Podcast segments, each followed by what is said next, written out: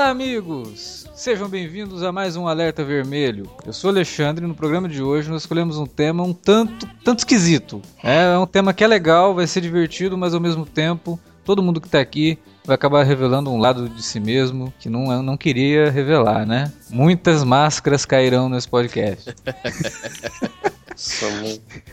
Nesse alerta vermelho, vamos comentar aqueles guilty pleasures, né? aqueles filmes que a gente sabe que o troço não presta, mas a gente gosta. Fazer o quê? Por algum motivo que a razão desconhece, a gente acaba gostando. Para falar desse assunto, tá aqui Wilker Medeiros. É isso aí. Olha, a prova que ninguém queria revelar, né, essas coisinhas aí que gosta, porque ninguém quis gravar, né, cara? a gente teve um problema aqui na gravação desse podcast que vocês nem imaginam. Todo mundo, não, é porque eu não posso, não sei o que, né? Foi adiado, outro. E por aí foi. Até o estagiário, né, cara? Que chamou, ó, não dá não pra mim não e tal. Todo mundo com medo, né, cara, de se queimar, né? E também com a gente o Felipe Pereira. Ai, Deus, não, não tem muito o que falar não, gente gente. Vamos só gravar porque o bagulho é louco.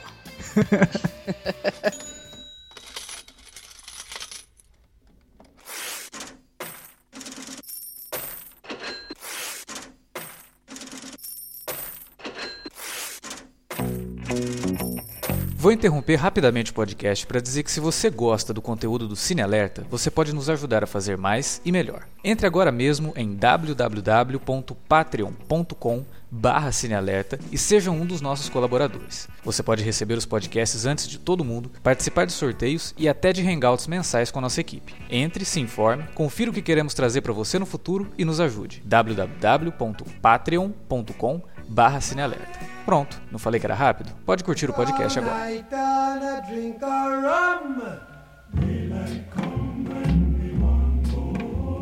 Stop banana, Billy morning come.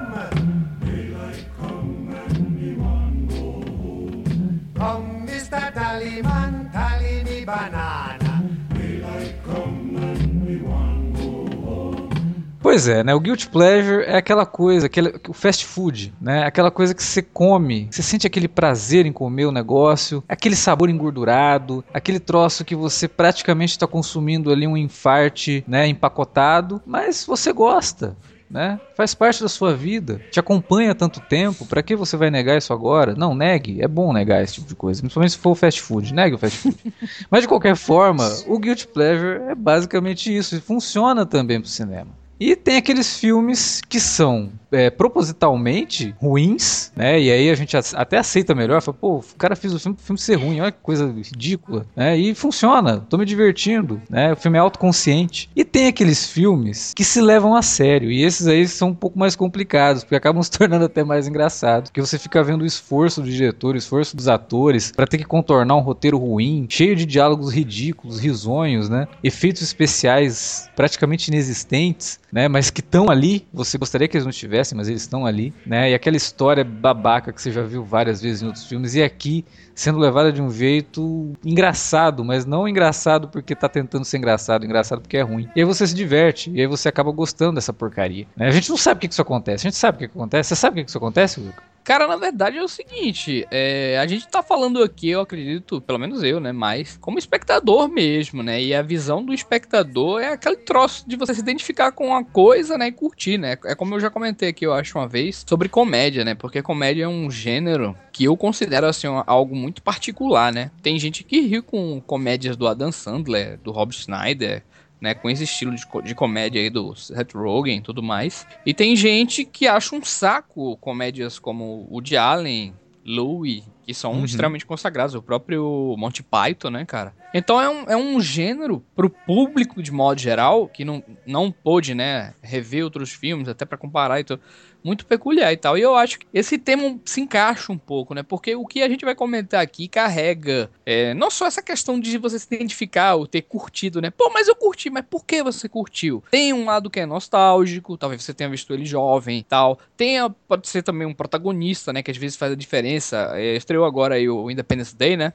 E esse filme me Isso. falta muito. Para eu detestei o filme, mas o filme me falta muito um protagonista bom, né, no filme. Não tem o que o primeiro tinha, né? O primeiro pelo menos tinha um protagonista cheio de carisma e tal. Ou pode ser um protagonista, ou pode ser, sei lá, uma trama especial. A gente fez um fora da curva aí também sobre o Rocketeer, que o Rocketeer trazia é, nele arquétipos clássicos de super-heróis e você se identificar com aquilo, né, e tudo mais. Então, eu acredito, né, que o tema em geral seja daquela coisa da, da nossa visão aqui como espectador, né, de alguma forma da gente ter se identificado, né, Alex, com, com isso aí. Não esquecendo que a gente não perdeu o senso crítico, né? Não é isso. A gente sabe, eu falei lá no começo, a gente sabe que o troço não é bom.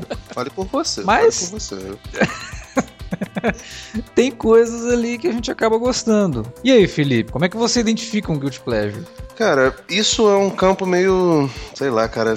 Tipo, definir isso é meio como definir o sexo dos anjos, né, cara? Acaba sendo um, um desafio por si só tentar, tentar entender isso, né? Usando um pouquinho de parâmetro que o Wilker falou, eu não, eu não consigo dividir muito a cabeça de crítico e a de fã de cinema. A coisa é meio misturada, pelo menos pra mim. As minhas percepções normalmente são, são misturadas em relação a isso. Nunca num filme assim falar, porra, vou desligar o meu cérebro e agora vou só consumir isso como se fosse, é, sei lá, pipoca com é, uma enorme, um enorme copo de Coca-Cola cheia de gelo. Entendeu? Eu não consigo fazer isso. O que é uma peixe que normalmente usam muito pra, pra blockbuster, né? Ah, o blockbuster tem um problema de roteiro, então você tem que desligar o cérebro.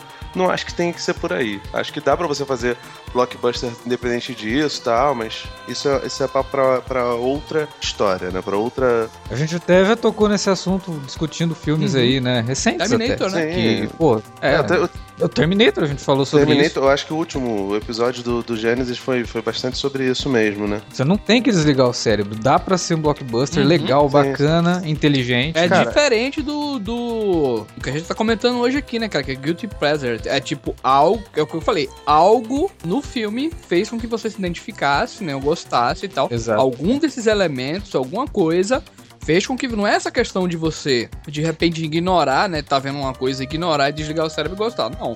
É Exatamente, coisa. exatamente. É, porque se você ignora também, então o filme não teve efeito nenhum Pois em é. você, né? Você realmente tá ali só pra. Ah, vou perder duas horas. Uhum. E eu acho que o Guilty Pleasure nem é isso, né? Não é nem você perder duas horas. É você tirar alguma coisa até Uhum. do É, filme você, depois. você mesmo perceber que seja a coisa não é boa, que o produto não é legal e que você conseguiu se divertir com algum, com, com algum aspecto dele. Por exemplo, eu. Sim, mesmo que seja, como eu disse lá atrás, ah, o filme ele, ele ri de si mesmo. Ok, ele tem autoconsciência que ele é ruim, Vou dar um, né? Então você acaba. dar um exemplo é, em relação a games aqui. Recente agora, que eu tô, eu até tô jogando.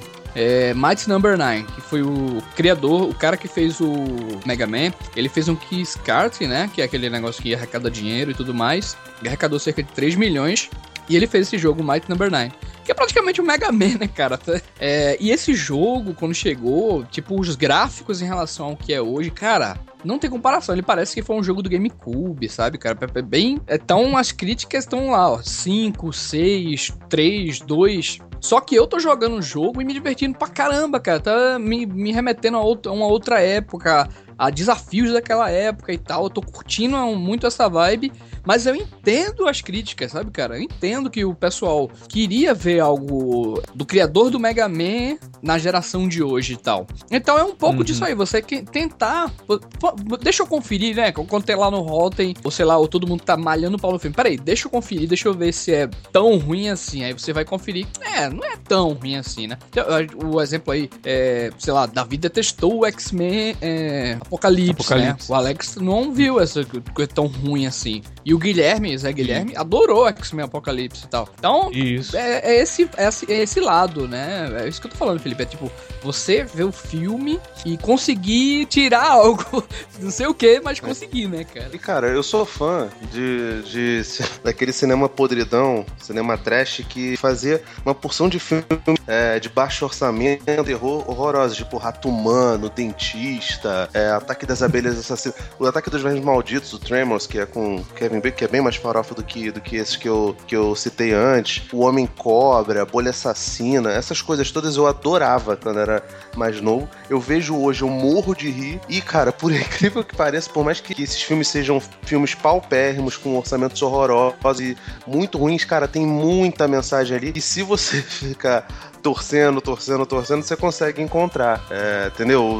Discussões que hoje em dia em filmes blockbusters, como, sei lá, um, uma atividade paranormal da vida que todo mundo vê, todo mundo senta na porra da cadeira para poder, poder assistir, não enxerga, entendeu? Não sei se fa hum. falta inteligência para esse tipo de, de, de, diretor em Hollywood. Assim, o Guilty Pleasure pode ser isso, pode ser só o, o mau gosto referendado, falar, ah, eu sei que isso aqui é ruim, mas eu gosto disso daqui, independente disso. Sei lá, pega, Felipe, pra esse teu parâmetro aí, os filmes da Troma, né, cara? Vingador os da Troma são maravilhosos, cara. Esses filmes lá e tal. Notadamente, né, um espectador médio ele ia olhar aquilo e achar ridículo, né, cara? Mas o cara que aprecia aquele gênero, né, que curte aquilo ali, ele vai achar qualidades, né, e até metáforas aí que você tá dizendo, né? Alegorias e tudo mais, né? Pô, cara, tem um filme que é maravilhoso chamado The Ginger Dead Man, que é o Biscoito Assassino. É com Gary Buzzy. Cara, vocês têm que ver aquilo. É muito bom. Tem três filmes e depois tem um crossover com um negócio lá que é tipo uma abelha assassina, que é maravilhoso também. É, eu, quando eu escrevi o, isso, o texto disso pro, pro Vortex, eu botei lá filmes de padaria, uma das tags. Aí cortaram, não tem o que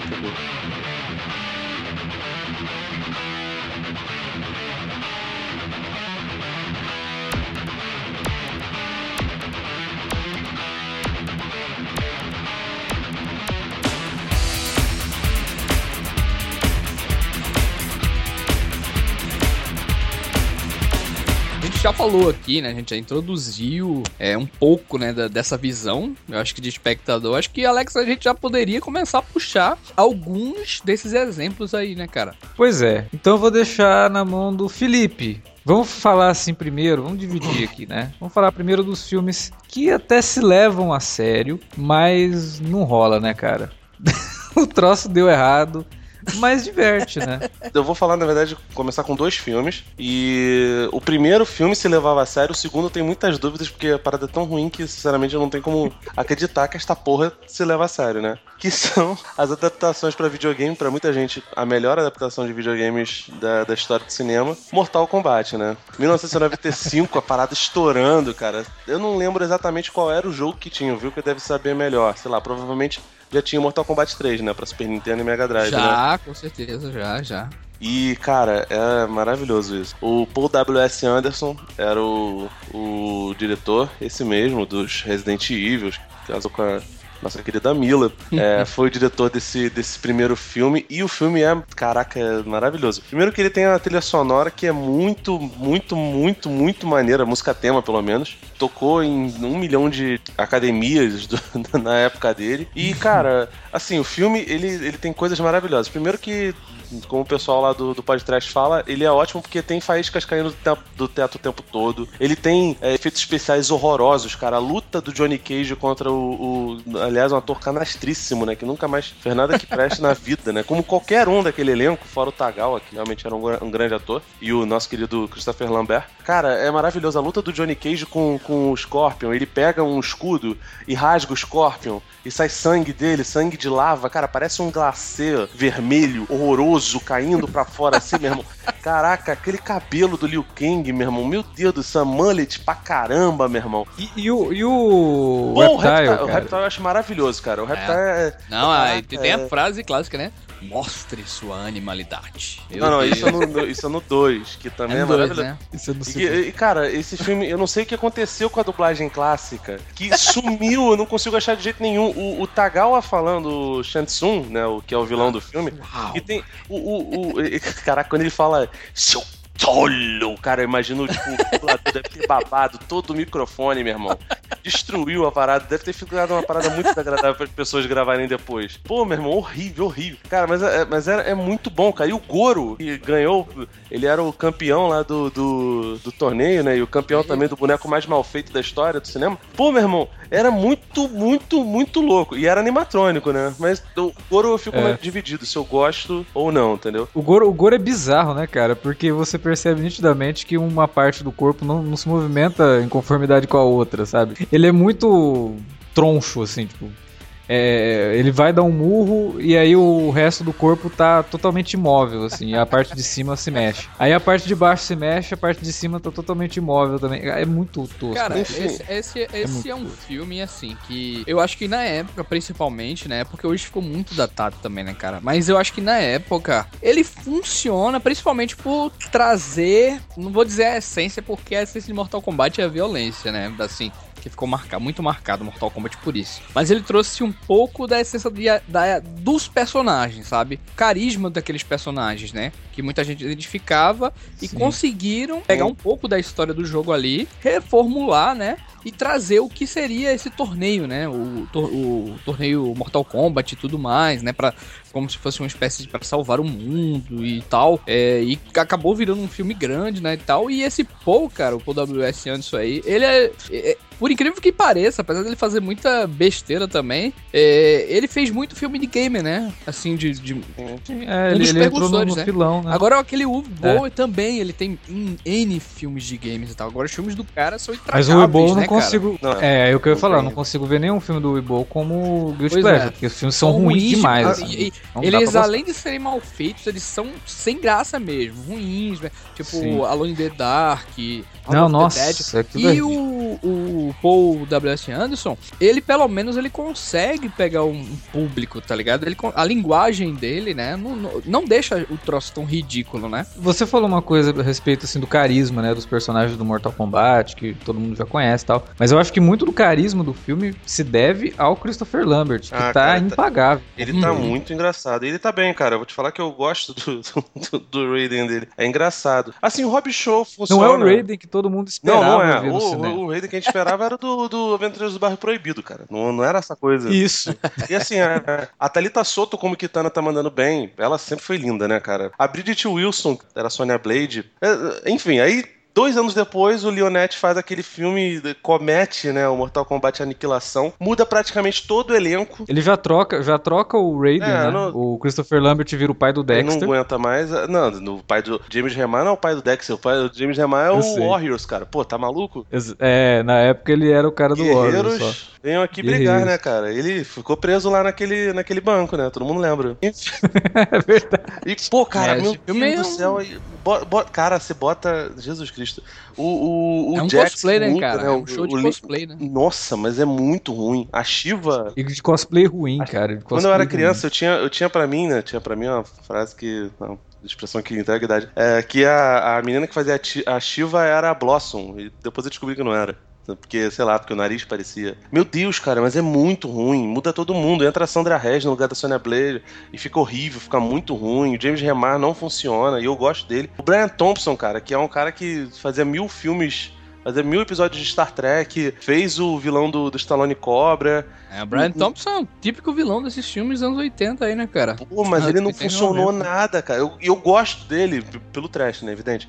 E eu gosto pra caramba. Brian, Thompson, o Brian Thompson quase foi o Terminator. É, né? e, é. Eu sinto a minha animalidade, é... Nossa, cara, é pra morrer. Cara, nossa, e então, aí ele, nossa, ele vira um dragão, né, o Liu Kang vira um dragão. é o animal, cara tu reclama. Animais que é ótimo. Tu reclama do, do Reptile, você percebe que a coisa podia ter sido bem pior, né, cara? Como foi? Cara, é impressionante esse filme. Eu não sei o que, que ele. Eu não sei quem que foi o. o que, pra quem que o diretor desse filme fez o teste do sofá para fazer com que esse filme fosse pro cinema, cara. Porque esse filme não era pra ir pro cinema, mas nem ferrando. É, pra assim, passar, como é que esse filme passou, né, cara? Da. Uma aprovação, cara, é né? muito ridículo. Ruim. É muito ruim. Agora, eu vou falar para vocês, eu vi o Mortal Kombat Aniquilação no cinema. Meu Deus do céu. E assim, foi, foi muito bizarro, né? Porque antes do Mortal Kombat Aniquilação passou o trailer do Power Rangers Turbo. Nossa, tá maluco, velho. Olha, não, olha o nível das coisas que tinha no cinema dos anos 90, cara. só pra lembrar que o Street Fighter, ele é anterior ao Mortal Kombat. Aí o Mortal Kombat vem pra, pô, eu lembro na época que todo mundo, nossa, calou a boca. Van Damme não é nada. Uh, Christopher Lambert é tudo, meu irmão. Caraca, cara, eu não sei o que era pior no. no aí a aniquilação vai e fecha a tampa do caixão, né? Caraca, a Sindel, velho. Tu lembra da Sindel? Aquele cabelo, aquela Foi peruca terrível. horrorosa, a museta Van. E a, a, a. Jade, tudo é ruim, velho. Tudo não tem Jade, cara. A Jade. É, é, mas eu...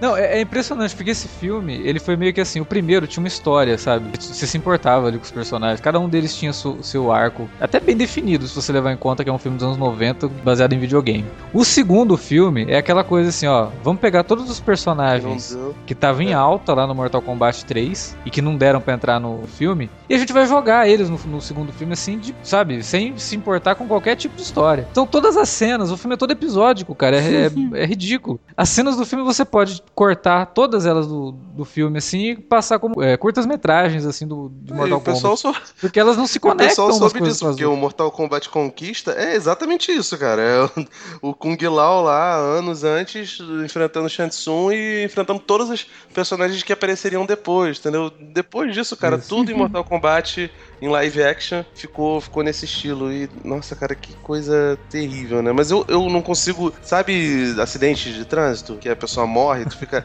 ai meu Deus, quero ver essa diga é, assim comigo no Mortal Kombat. Se tá passando na televisão, especialmente se for dublado, eu não consigo não ver. Eu, eu gostava bastante do primeiro também. Agora eu vou falar para vocês, já que a gente tá falando dos filmes que se levam a sério e acabaram se tornando Guilty hum. Pleasure, é, tem um que é o que, na verdade, digamos assim, deu origem para esse podcast, hum. né? Que é por conta da continuação que estreou esse ano, que é o Independence Independence uhum. Day. Né? O primeiro Independence Day é um filme que tem um elenco bacana, como o Wilker falou. O segundo já não, não tem isso. O segundo é muito fraco. O, filme... o segundo, assim, ele não tem elenco, não tem história, porque é uma repetição de coisas que o primeiro já tinha mostrado. Né? Ele não sabe se ele é uma continuação ou se ele é um reboot. E ainda tem aquela coisa que toda vez eu tenho que reclamar aqui que o filme não termina.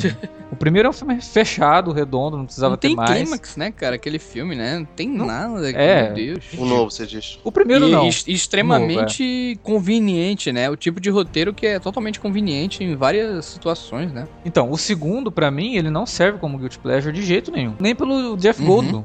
Uhum. Sabe, com todas as piadinhas que ele faz, são todas muito forçadas, né? Já o primeiro não, cara. O primeiro eu acho que funciona bem. O Jeff Goldblum tá engraçado. Uhum. O Will Smith, ele faz um bom protagonista, ele faz um bom herói, né? E o filme tem umas doses de humor que depois o Roland Emmerich e o Jim Devlin iam trabalhar muito mais, eh, assim, a exaustão mesmo no Godzilla. É. O Godzilla eu fui rever o ano passado e eu finalmente entendi o filme. eu sempre achei que o Godzilla fosse um filme catástrofe sério, mas não é. O Godzilla é uma comédia. O Godzilla é uma paródia do Godzilla japonês. Ele não é um filme sério, de jeito nenhum. Não pode ser um filme sério. tá não tem como aquilo ser um filme eu sério. Eu revi, cara, eu queria morrer também quando. É uma paródia, cara. O prefeito de Nova York é o Ebert. Como assim? É. Aliás, Nova York não, Chicago. Não, e o, o, a, o próprio Independence Day tem esse lance, né, cara? De trazer o Bill Pullman como é, o presidente. Não, não, não, não, você não entendeu. O prefeito da cidade, o nome dele é Ibert. e o nome do vice dele é Cisco. E os dois ficam fazendo joinha no, no filme, assim, sabe? Porque o tanto o Ebert quanto o Gene Cisco haviam massacrado, eu não lembro se foi Independence Day ou algum outro filme dos dois, né? é. né? Do, do Roland Emmerich ou do Dean Devlin. E eles usaram isso meio que pra tirar uma onda. Então, é óbvio, o Godzilla é uma paródia, ele não é um filme sério. Ah, e, Se você é um enxergar ele como uma paródia. Né, cara, valeu, né? Então, mas é uma paródia. Ele tem é muita piada, cara. É muita piada e, uma e atrás cast, da... né? Oh. E o cast daquele filme, meu Deus. Não, todos os personagens franceses do filme chamam Jean, cara. Nossa, velho. Aquilo só pode ser uma comédia, não, não pode ser sério. Apesar que o, é, o Emmerich, ele tem essas merdas, né, cara? Ele é extremamente ufanista, ele é... Ele, é, ele é, estereotipa muito, cara, é, pessoas de outros países, né? Ele, ele é bem... O presidente, não, o presidente assim, Bill Puma a, a, a, sobe no caça, cara, pra lutar contra o predador, velho. Pelo amor de Deus. Não, e o cara doente, né, cara? O cara tava não, doente, esclerosado, tava ferrado e. Cara, que o presidente é Puma, mano. Pelo amor de Deus. Não, tem vários discursos fanistas e tudo mais. Então, o próprio Emmett, eu acho que ele carrega, ó. Isso Mas eu acho que assim, um filme chamado Independence Day, que trata da uma invasão alienígena no 4 de julho, não tem como você não esperar que o filme não seja ufanista. Né? Sair reclamando que o filme é ufanista também é, pô, peraí, o nome do filme é Independence Day, pô. Né, Já é demais. Cara, mas também. o Emmerich, eu, eu acho que eu, ele é um diretor especialista em Guilty Pleasure, que até os filmes bons dele são Guilty Pleasure. Eu pensei em botar Stargate na lista. Porque, cara. Stargate é um Guilty Pleasure maravilhoso. Pô, cara, eu, eu fico na dúvida se ele é Guilty Pleasure ou se ele é um filme bom com, sei lá, com um visual cagado, porque. Aquelas, aquelas não, máscaras não, lá que. Pô, Stargate parece uma você versão. Tá que é o primeiro Stargate? É, é dele. Faz quanto tempo que você assistiu Stargate? Sei, faz muito tempo, mas. Mas eu. Então, Cara, Não reveja. vai rever. Eu vi faz Não é pouco pra rever, tempo, não. cara. Eu vi Não, faz mas ele pouco tem. tempo o, e assim, não envelhece bem. assim, o- não, é, não é que o roteiro seja bom, mas ele tem muitas boas ideias e acabou gerando uma, Tem, uma ótima franquia né, de, de, sei lá, talvez fora Star Wars, Star Trek seja a franquia Star. e minha é, e é maluco, é maluco que é dos dois também, né, cara? Do Devlin e Holland Emmerich. Isso. Assim como o Soldado Universal, né? é O. Soldado Universal é filmão.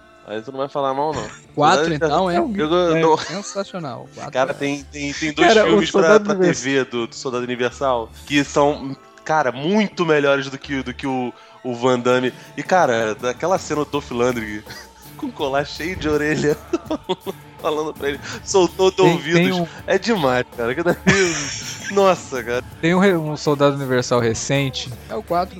que é. Não, acho que eu. Então, eu- te- tem um recente que até não é ruim. Sabe, ele, ele é um filme que me surpreendeu em muitos sentidos, assim. A ação é boa, ele é bem dirigido, tem até um plano de sequência fudido no meio do filme. Mas aí depois teve a continuação, que é do mesmo diretor, e esse daí já é, assim, um guilty pleasure mesmo, assim. Tipo, ele, ele, ele, ele, ele sabe que ele é. Ele não se leva a sério. Tanto que tem uma cena que o cara pega uma foto de um cara com uma máscara e pergunta pra mulher, você viu esse cara? Genial, cara. Ai, caralho, cara. Scott Pilgrim, né, cara? Pelo traço lá. Fuleiragem.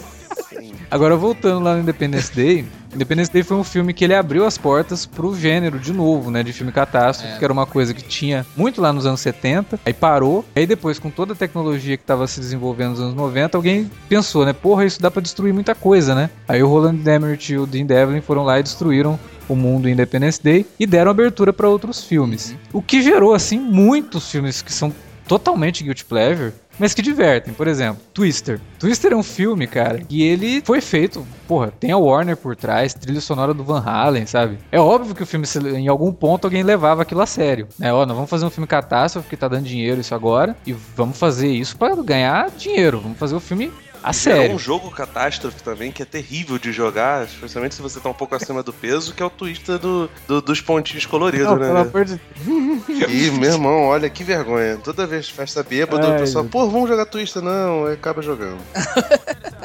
é uma bosta. E, e o filme não deu certo, assim, porque ele é ruim. É muito ruim. É, a piada da vaca, por exemplo, é uma das coisas mais inexplicáveis que eu já vi num filme catástrofe. Aquilo não faz o menor sentido. Você tá criando toda uma, uma sensação de perigo, né? Um, um drama em cima dos personagens. Aí alguém, nossa, olha, uma vaca voando. Aí passa a vaca, assim, atravessando a tela. Aí continua, eles estão fugindo do tornado e passa uma vaca de novo, só, só que no, no, no sentido contrário, né? Cara, nossa, outra vaca. Aí o personagem do Bill Paxton lá, ah, não, não, é a mesma vaca. Fuck, cara? Sabe, tipo, é umas coisas assim que são inexplicáveis. Mas o filme, ele diverte em vários aspectos, porque os personagens são interessantes, né? O Bill Paxton é, é um canastrão do cacete, mas ele tá hilário no filme. É, tem o Philip Seymour Hoffman nesse filme fazendo um nerd, né? Os efeitos especiais eu acho que ainda chamam a atenção. Eu revi ele faz pouco tempo também. E ainda é um filme que, tecnicamente, ele até que tá bem. Tem algumas coisas ali que não funcionam, não, mas na época já não funcionavam. Mas no geral, tecnicamente, ele é muito bom. E, é, inclusive, a mixagem de som do filme. Ela é impressionante, assim, ela é muito boa mesmo. Coisas que a gente às vezes fala hoje, nossa, né? Aquele som viajando, né, pelas caixas, aquele estéreo maluco, surround, que parece que tá em cima de você. E esse filme já tinha isso em 1997. né? Cara, o Bill Paxton, Então- ele só não. Cara, ele só seria pior se ele fosse um Baldwin. Porque ele é, ele é nível os irmãos primos, sei lá, não Ah, talentosos. mas igual ele é chaveirinho do James Cameron, né, cara? Não, mas grandes merdas também, né, viu? Que é porra. Caramba. Não quer dizer muita coisa. O James Cameron revelou o, São o Sam. Worthington. Tá brincando Não, não, calma, ele revelou uma, uma pessoa ainda melhor, hein, cara. Nossa querida Jessica Alba, né? Ah, Nossa, cara, é verdade, né? Jessica Dark Angel, né? Deixa. Jessica.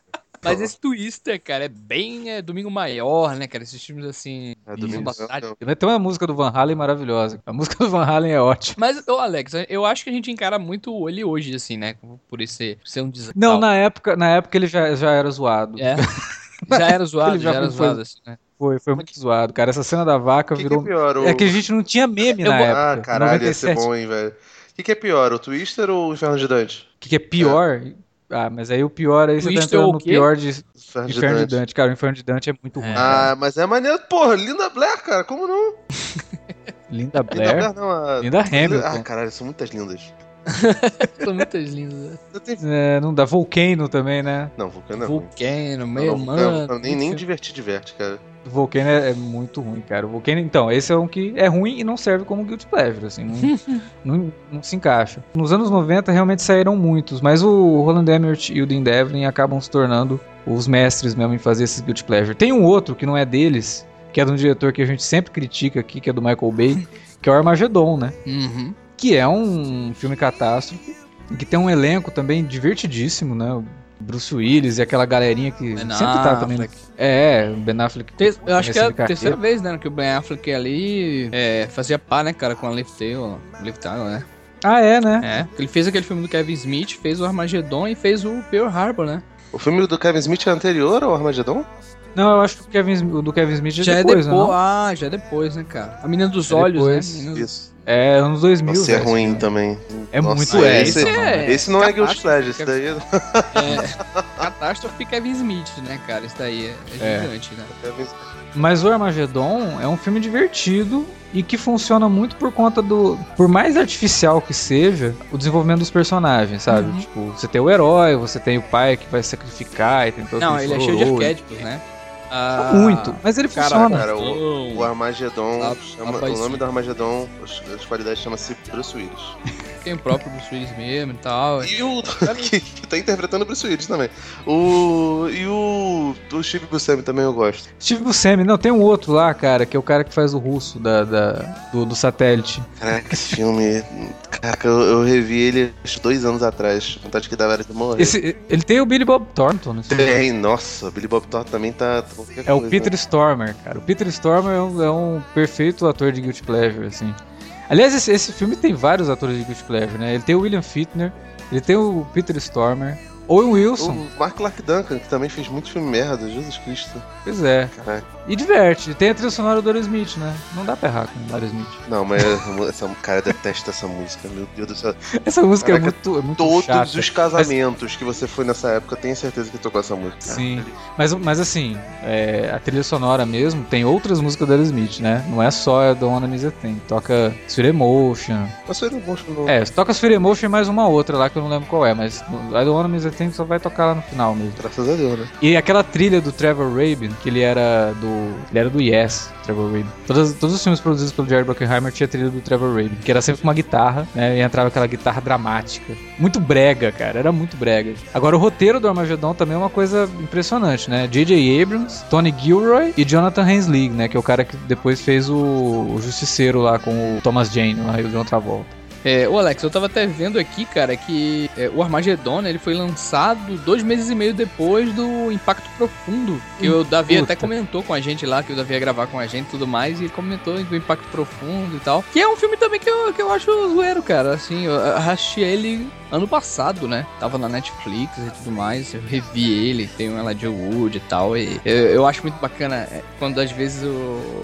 presidente, né, reúne todo mundo assim e ele vai dizendo as catástrofes que vai acontecer, né? Em tanto tempo vai morrer não sei o que, depois as plantas, depois não sei o que. é muito sério essa coisa, né? E tem, tinha, tinha efeitos, né, também e tal. E é, e é curioso que os filmes se parecem, né? Assim também a, a ideia, né? Sim, tem, tem várias sequências, inclusive, que são muito parecidas. Parecidas, né? né, cara? Curioso.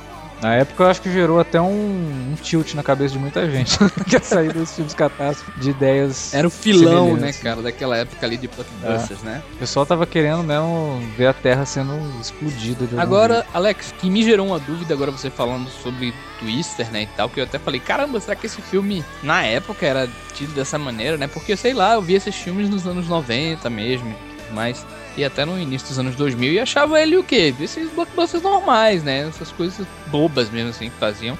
Mais divertidas, né, e tal. E é é a mesma coisa que eu penso em relação a, a os filmes do Stephen Sommers, né, cara? Que eu separei aqui três filmes do cara pra comentar aqui, que foi os dois, as duas, os dois filmes da Múmia, né? A Múmia e o Retorno da Múmia e também o Van Helsing, né? Que eu lembro, cara, perfeitamente, assim, principalmente o prime a primeiro Múmia. Caraca, me divertia muito com aquele filme, achava as ideias, assim, de trazer, né, a- esse lance do Egito e tal, e brincar isso com um protagonista bem canastrão, né, cara? Mas que tinha aquela relação também com a, com a mocinha, né? Só que a mocinha só vivia dando fora nele e tal, algo bem comum, assim, né? Trazia esses arquétipos e essas coisas, também tinha um, um vilãozão também, né, antigo.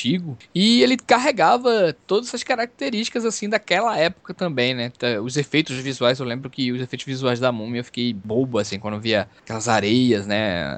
Trouxe derretendo, Tinha, né? tinha bons efeitos pra O- época. o mesmo, rosto, assim, né, cara, do- do- do- da Sim. múmia, né, e tal, e tudo mais. Eu fiquei, ficava besta e tal. E eu queria saber de vocês, assim, esse- esses filmes, vocês viram recentemente aí, são ruins mesmo, cara? O Múmia 1 Múmia. eu gosto bastante, acho bem legal, acho bem divertido. É, o- já o Van Helsing, meu Deus do céu. Mano, o Van Helsing na época eu já, já achei uma bosta. tá Porra, eu, eu viajei, cara, no Van Helsing. Caraca, cara. Eu- que Van Helsing- Viajei no Van Helsing, o- pô, o Van Helsing, cara, ele parece, sei lá, a versão anos 2000 dos Pau Soldado no Inferno, tá ligado? Só que. O Spawn, o Spawn é um guilty pleasure Nossa, total. eu, tipo, cara, adoro. Eu adoro o John Leguizamo como, como. Nossa, aquele ali era. com Mas Flounder, é com isso, né, o cara? Eu revi ele semana passada, cara. esse Tinha pau. aquela garota do Delcy lá também. Porra, tinha o do Martin Sheen, velho. Nossa, fazendo, pagando mico pra caramba. Então, o Spawn é um filme que com certeza tava se levando a sério. Afinal de contas, ele foi né? todo produzido pelo Todd McFarlane. né? Foi Então. toda a equipe, na verdade, que trabalhava com o Todd McFarlane tá envolvida no filme, cara. E é bizarro como aquele filme é ruim. Bizarro, Sabe? bizarro, bizarro. Por incrível que pareça, nos anos 90, aqui no. Principalmente no meu bairro, o pessoal era muito fã de Spawn, né? A gente gostava muito e tal. E mesmo a gente guri, cara, a gente curtiu. Eu lembro que a gente curtiu os efeitos e o palhaço, justamente que o Felipe apontou aí. Os Sim, efeitos eu achava sim. também realmente impressionante naquela época. Mas, A maquiagem do Spawn eu acho É, legal. mas assim. mesmo assim, o filme a gente sabia que o filme era ruim, cara. A Era gente ruim, sabia identificar que aquela porcaria era ruim, mas ele carregava, né, cara, aquela... Eu acho que foi até, Alex, eu, vi, eu vendo essa semana, eu reparei uma coisa que eu não tinha visto em outras vezes e tal. O filme é extremamente sujo em elementos, cara, na tela, cara. É, Ele é, ele é muito sujo, é muita coisa, sabe? A parte do inferno com o Maleboge é, é é gigante, é muito fogo, é muita simbionte na tela, é, é a armadura do Spawn, é o palhaço soltando aquelas coisas, sabe? E era muito isso, né, a, a image, né, cara? Era muita extravagância, A né? arte do Todd, Todd McFarlane é isso. É, né? o que o Capulo depois emulou isso aí, Sim, fez aquelas sim. coisas muito extravagantes também. E eu acho que esse filme carregava isso, né, cara? Tinha uma trilha bacana também, que era uma, uma- quase uma constante nos anos 90, que se o filme era ruim, a trilha pelo menos era boa. a trilha do Spawn era bem legal, cara. Tinha umas bandas da época, assim, que tinham uma umas coisas meio new metal, mas era legal, assim, eu gostava da trilha. Até hoje eu escuto, eu tenho ela aqui. Sobre a Múmia, Uhum. né? Cara, a Múmia é um filme que pra, sempre, pra mim sempre foi uma tentativa de fazer um, um Indiana Jones genérico, sabe? Então eu sempre encarei a Múmia como um troço que é divertido, porque o Brandon Fraser tava realmente numa boa fase ali, Novamente. principalmente no primeiro. E o Somers virou, virou, Mas- virou parceiro dele, né? Que ele tem um papel até pequeno, no, um, pa- papelzinho pequenininho no, no G.I. Joe no primeiro, né? Não, é verdade, ele aparece no. G.I. Joe, é. Joe o primeiro é bem ruim, não serve como guilty pleasure, não. Mas o, o- a Múmia, pra mim, sempre foi isso. Eu sempre assisti a Múmia com esse ímpeto, assim, porque, na verdade, a Múmia, ele era pra retomar, né, o terror da Universal, aquela coisa, mas não saiu um filme de terror, Eles né? estão até hoje tentando isso, né? Até É, hoje eles estão tentando o- isso. Vez ou outra eles fazem um Frankenstein. Não, o próprio Van Helsing foi pra fazer É, isso o também. Van Helsing, o que é o Van Helsing? Cheio de elementos, né? Lobisomem, é, vampiro, Isso. né? Que é o Drácula e tal. Trazer Ele foi, o. Van Helsing ele veio pra fazer assim, ó, vamos então, já que a múmia acabou se tornando uma coisa muito própria e que não dá pra encaixar, né, numa franquia de terror, vamos tentar já de uma vez fazer um crossover, né? Vamos colocar o Jekyll and Hyde, vamos colocar o, o Frankenstein, vamos co- colocar o Drácula, vamos colocar É, o lobisomem, É, tudo junto. tudo junto, né, cara? Tudo junto. E saiu uma bagunça, né, cara? Porque o filme não é bom. assim. É, Apesar do o Hugh Jackman se esforça bastante, ele tá fazendo ali um tipão e não sei o quê. Meio que fazendo assim, ó, o Stephen Sommers gosta disso, né? Ele gosta do herói canastrão. É. E a, É. e a mocinha meio valentona, né? A mocinha, Isso, valen- a mocinha valentona O vilão cana é, e o herói canastrão, né, cara? É, e o Stephen Sommers, ele tava meio triste porque ele queria ter dirigido o filme do Homem-Aranha, né? E não deixaram.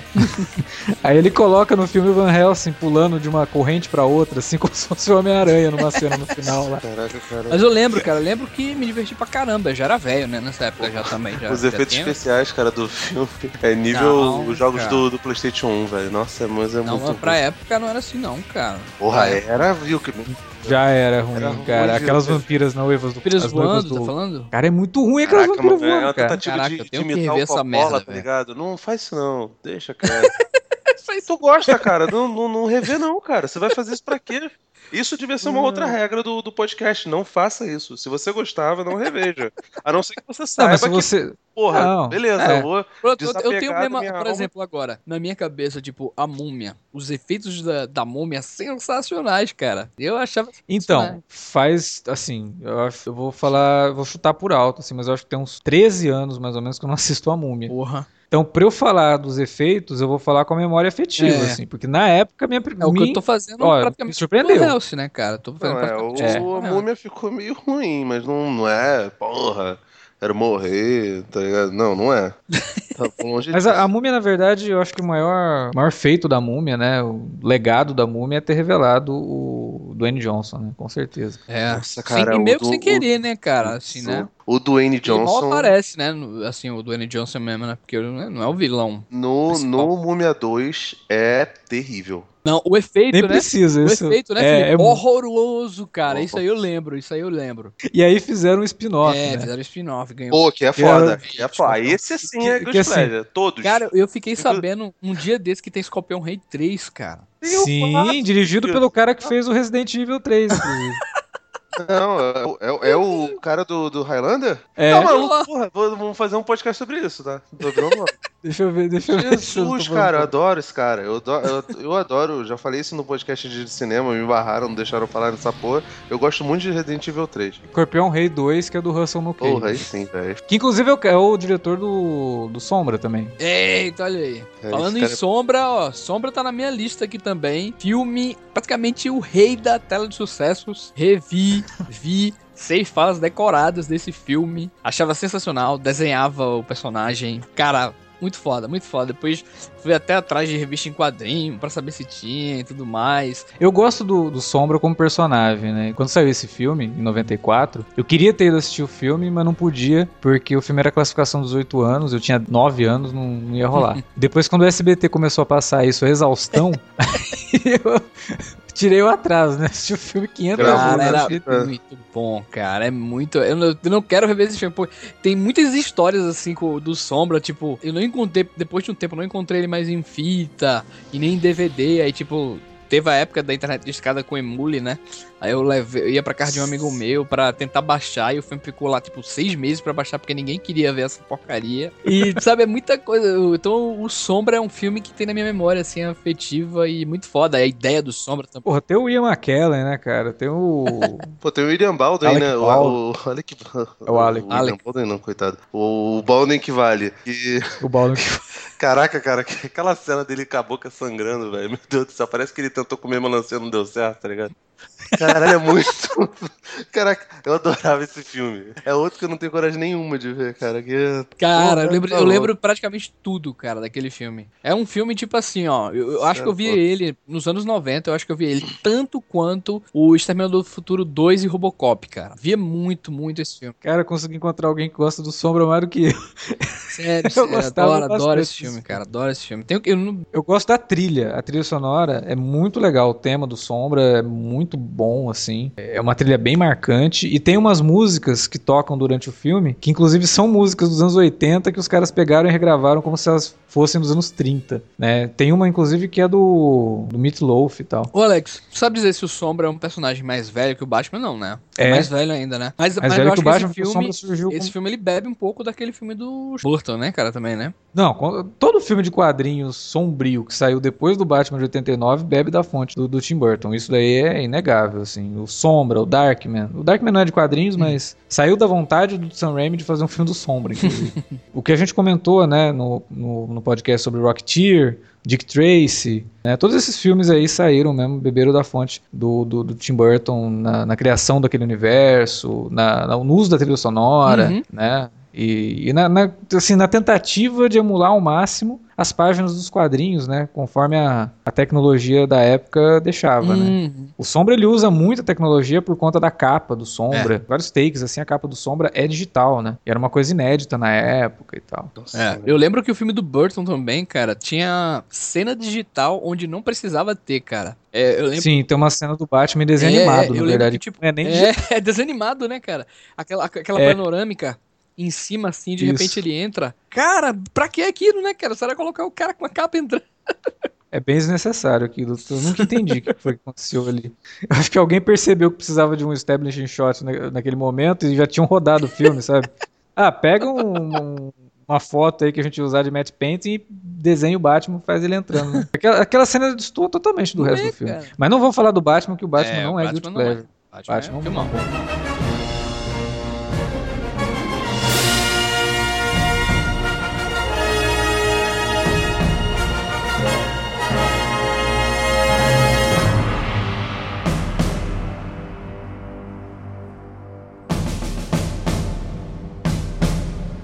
dentro dessas adaptações de quadrinhos, cara, teve muita coisa nos anos 90. E eu, eu acho que uma delas, o Felipe pode até comentar aqui. Eu, eu não eu ainda, até hoje, eu não tenho certeza se Juiz Dredd é um filme que estava se levando a sério ou, que ele, ou se ele estava querendo ser zoeira Nossa, mesmo. Cara, cara, o juiz. Estava, estava se levando a sério, cara. Eu acho estava. que ele estava se levando a sério mesmo. E, tipo assim, o, o, o, o, problema. Cara, o juiz ele é um filme todo, todo errado, cara. A começar pelo. Não entendi até hoje por que, que o Stallone tá usando lente de contato, cara. Cara, aquilo é demais de ridículo, cara. É muito. A começar pelo irmão gêmeo, né, cara? Como assim? Caralho, o irmão, irmão gêmeo que é idêntico, né, cara? Nossa, velho. O irmão gêmeo do Stallone é o Armando Santos. Caralho, cara. Meu Deus do céu. É tipo botar, sei lá, o Davi e o Vilker. O Davi e o Vilker tem mais semelhanças do que, do que os dois, tá ligado? Não tem nada a ver. Caraca, o Juiz é um filme horroroso, mas eu adoro esse filme. Eu acho ele maravilhoso. Né? Nesse eu revi ele ano passado e realmente, cara, eu, eu tinha uma imagem assim muito pior do Juiz, cara. Eu revendo ano passado, assim, os efeitos práticos do juiz e o figurino é. do juiz, caramba! O problema é que troço... o eu é gosto cagado, né, cara? Não, tipo... cara, cara, o filme é um lixo, mas eu tô falando aqui do, do a direção de é, arte é, do tipo, filme. O, o, feito, né? Como foi feito o filme, né, cara? A, muito é. tátil. Ele tem muito efeito prático e isso me, quando eu assisti o filme na primeira vez, me impressionou muito. Aquelas cenas aéreas de, de, de, de Mega City One, sabe? Que é uma coisa que eu gosto muito do filme novo do Juiz. Óbvio, é. o filme novo é muito melhor. Mas é uma coisa que o filme novo não tem, né? Ele tem é. uma, uma câmera, né? Que ele emula lá. Justamente não, não eu digo assim, a... é, é justamente esconder a falta de recurso, né? Ele queria Isso. criar. Mas eu digo que essa, essa questão de direção de arte mesmo, o filme Claro, novo, claro. Se não me engano, o filme com Stallone, ele tem alguns é, algumas artes conceituais do próprio Esquerra, que era o criador do, do juiz lá na 2000 AD. Sim. Mas, cara, o problema do, o problema do filme é que ele, ele, ele sei lá. O problema do filme é que ele é ruim, Caraca, cara. o roteiro dele é esburacadíssimo, cara. Nada salva. Cara, Max von Sydow, né, cara, tá jogado lá. E, meu Deus do céu, o pessoal pensa, vamos dar tempo de tela pro Max von Sydow, que é um grande ator, que é desgraçado, ou pro Rob Schneider? Óbvio que pro Rob Schneider, né, cara? Não, não é pra mim, porque não, pra não caramba, tem... velho. Cara, é, é... agora o filme tem cenas no esgoto que são maravilhosas. Tem o Rob Schneider tentando, fazendo tudo que não pôde fazer lá no Demolition Man, que também é outro filme que. Meu Deus do céu. O Wesley Snipes, louro, é, chegando num, num, num futuro não se pode falar palavrão, não se pode falar nada. Tipo, a geração coxinha total. Coxinha no sentido Mauricinho, não coxinha tucano. E, nossa, cara, muito ruim. Vou fazer uma sessão dupla, cara. Você tá me inspirando Pô, a fazer uma faz, sessão dupla cara, de faz, Demolidor faz. E o Juiz. Faz tempo que eu não assisto. E... Demolidor, né? E traga, e traga é. sabe o que? Soro também. Bota do lado assim pra não precisar comer, não precisar beber água, não precisar nada. E caralho, esse filme é, é louco demais. A cena do sexo. o sexo cibernético da Sandra Bullock com o Stallone é qualquer coisa, cara. É muito, muito, muito, mas muito. O Stallone, o Stallone fazendo cara de quem não tá entendendo nada, cara. É muito bom, sabe? Acho... Que raio de futuro merda. Três conchas, nossa, cara. O futuro dali parece muito com o do Idiocracia cara, que as pessoas são, tipo, aí o pessoal usa isso pra poder... Mas o pior é que a mensagem do filme é muito ruim, né, Nossa, cara? muito. Porque, assim, no fim, é, compensa mais a gente viver na violência do que nesse mundo Nossa, idiota que você não pode falar palavrão, né? A mensagem do filme é Não, essa. e, e, assim, o pior é que o filme faz o desserviço. o- Óbvio que não tinha como os caras entenderem isso na época, em 93, né? O filme é dois anos mais novo do que o juiz. É, mas ele serve pra poder aquela gente, aquelas pessoas babacas falarem que não. Olha o que o politicamente correto faz com as pessoas, e Isso. todo mundo fica sem, sem saber nada, tá ligado? Não sabe ser bélico, não sabe. Alienação, Não, não- né? Ali- Ah, cara, alienado é você que, que não consegue entender que os seus direitos valem tanto quanto os de qualquer minoria. Vale tanto quanto de negros, de mulheres, de homossexuais, tá ligado? Ah, vai tomar banho, isso é ridículo, entendeu? Mas falando, falando em Sly aí, cara, filme desastre do Sly e que a gente adora e tal. Separei aqui também Falcão, campeão dos campeões, que não é o Porra. Corinthians, mas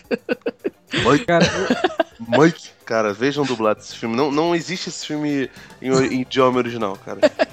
O moleque, cara, ele tem a voz mais esdrúxula do mundo. Ele é pior do que a voz do Karate Kid, cara. Cara, é muito louco, assim, você pensar o roteiro desse filme, né, cara? É, é, é igual, assim, tipo... Pô, como é que a gente vai fazer um filme sobre quebra de braço? então, mas, eu, cara, eu vou te falar que eu não considero o Falcão um guilty pleasure, cara. Eu acho um filme honesto, sabe? Vários sentidos, assim. Cara, eu, É uma história, é uma história, eu sei acho lá, que, eu acho uma história eu até acho que é bonita, rock assim, entre um um pai e um... pai, queda pai de braço, meio cara, duro, né, porra. cara? Não, eu tô entendendo, Alex, é um pau meio duro, assim, na vida.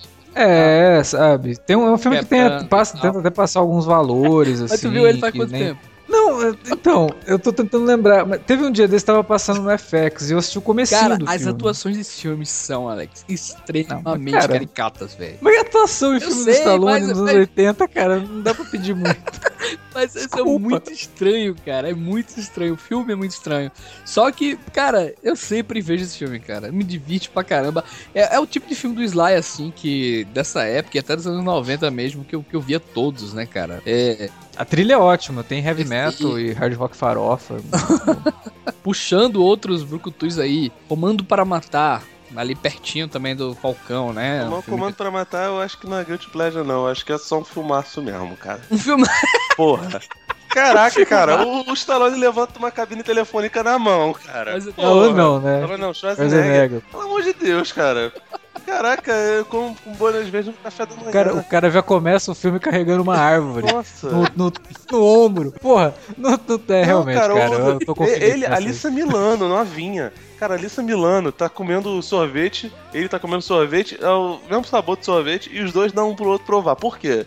Porra, cara, esse filme é maravilhoso, cara. Tu tá maluco? Não sei de onde você tirou isso. E tem o cara do, do, do Guerreiros, Caralho, porra. Caraca, é, é muito bom, cara. Guerreiros, tem bonecos dos Vilão caras. Fred Mercury, né, cara? Caralho, nossa, Fred Mercury gordinho, né, velho? Meu Deus do céu, esse filme é maravilhoso, cara. E a- e Jeff Loeb, né, cara? cara. Jeff Loeb é o roteirista desse filme. Esse filme é o típico filme lá do Schwarza, que é um cara só matando centenas de cara, né, brother? É, tá longe assim. Sim, muito, muito antes do Liam Neeson, né, cara? Muito antes, né, brother? Sequestrou a filha do Arnold, cara. Fudeu, né, cara? E, e, e ele realmente vira um exército, né?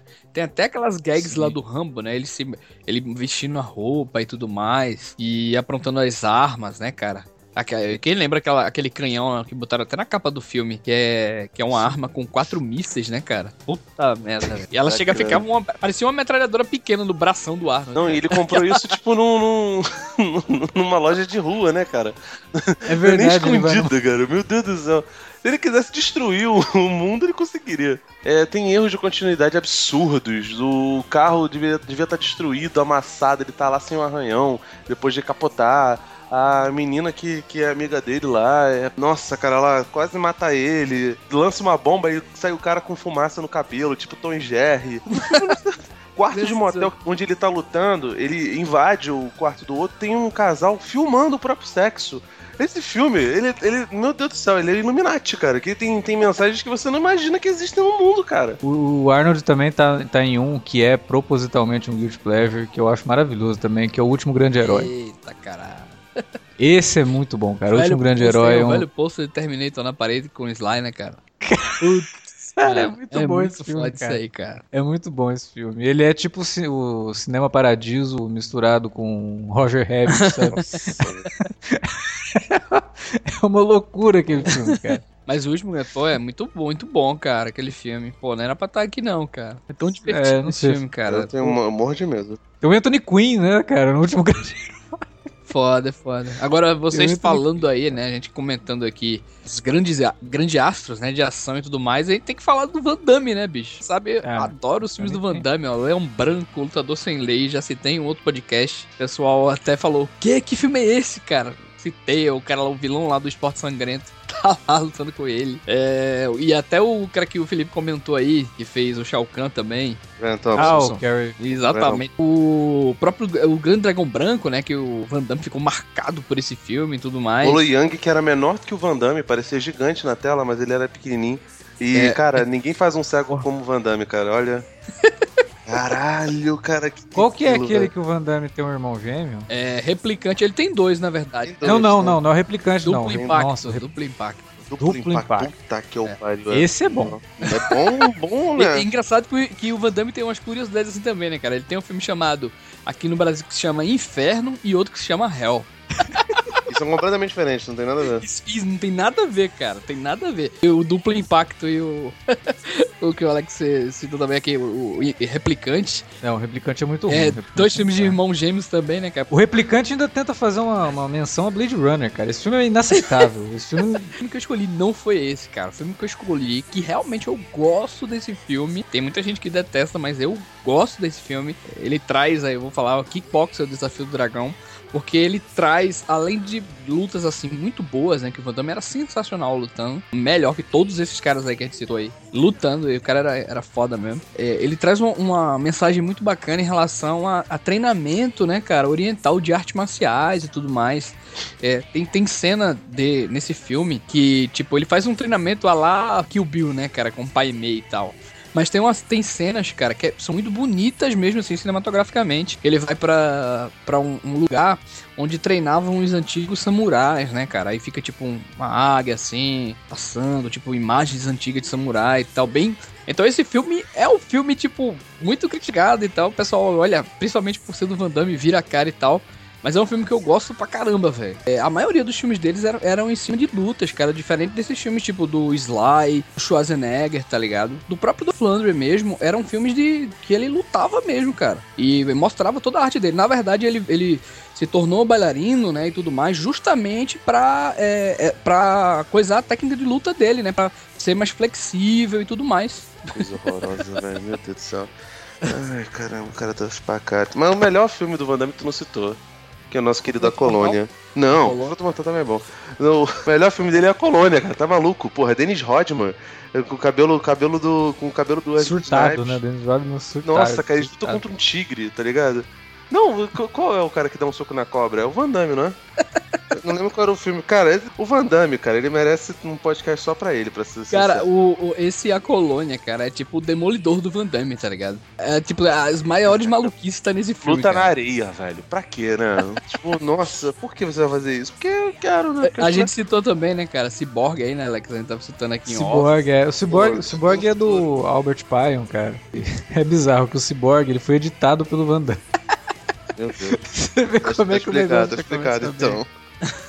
E o, Albert Pion é meu diretor preferido de Guilty Pleasure, assim, porque é diretor de filme B total, assim, tem umas coisas muito ruins. Mas o Albert Pion é um cara que talvez com um roteiro bom e com uma boa grana na mão, ele faria coisas boas. Porque tem uns filmes dele que o cara mostra que ele entende de cinema, sabe? Tipo, Tem uns enquadramentos interessantes, tem umas ideias interessantes, só que só fica nisso, né? Porque o cara ele era maluco, ele queria, sei lá, fazer uma ficção científica cyberpunk. Cyberpunk total, né? É muito Mad É. Max esse filme. E não tinha grana pra fazer. E, e- e a ideia desse filme era justamente essa, né, Alex? Tinha forças sobrenaturais mesmo e tudo mais. Cara, né? o Van Damme, ele, ele É. era mestre em fazer filmes onde o vilão era muito melhor do que ele como ator, né, cara? Que eu, Que era justamente essa questão de luta, né? Mickey Mostrava Rourke, ele sempre cara, no, lutando, no, no, no Colônia é apanhando. genial também, né, cara? Meu Deus do céu. Mostrava ele sempre, tipo assim, apanhando muito e tal, mas sempre lutando, né? Tem um filme que ele fez, cara, que é. Acho que é Co- Combate Mortal, que é com vários lutadores de vários países. Vocês lembram desse filme? Não, Não não, lembro. Leão Branco, não. Não, Leão Branco Pô, não. cara, ele tem. Eu, Leão o, Branco o é, o- é o Leão Branco é, é lutador de rua, cara. o Van Damme É. tem, tipo, sabe, uns, uns seis roteiros. E aí fica rodando entre eles, tá ligado? Cara, Mas essa- enfim, cara, ele tem um, ele tem um filme é, que é tipo assim, que é, é muito foda isso aí também, esse tipo de filme. Mais uma vez, e quem gosta de luta e tudo mais, porque ele traz pra esse filme lutadores de várias partes do, do mundo, tá ligado? E mostrando a característica de cada país, assim, em relação à luta. Tem capoeira, tem um cara da Espanha que tem uma, uma arte lá da espanhola de luta, tem um cara da Mongólia, tá ligado? Tem um lutador de sumô também e tal, né? E, e o Van Damme tá- traz a arte dele, Luta né? com todos. um karatê lá e tal, né? Não, é, ele não luta com. Ah, é tá. como se fosse realmente um torneio mesmo, tá ligado? Queria, queria ver o Van Damme lutando com o lutador de sumô.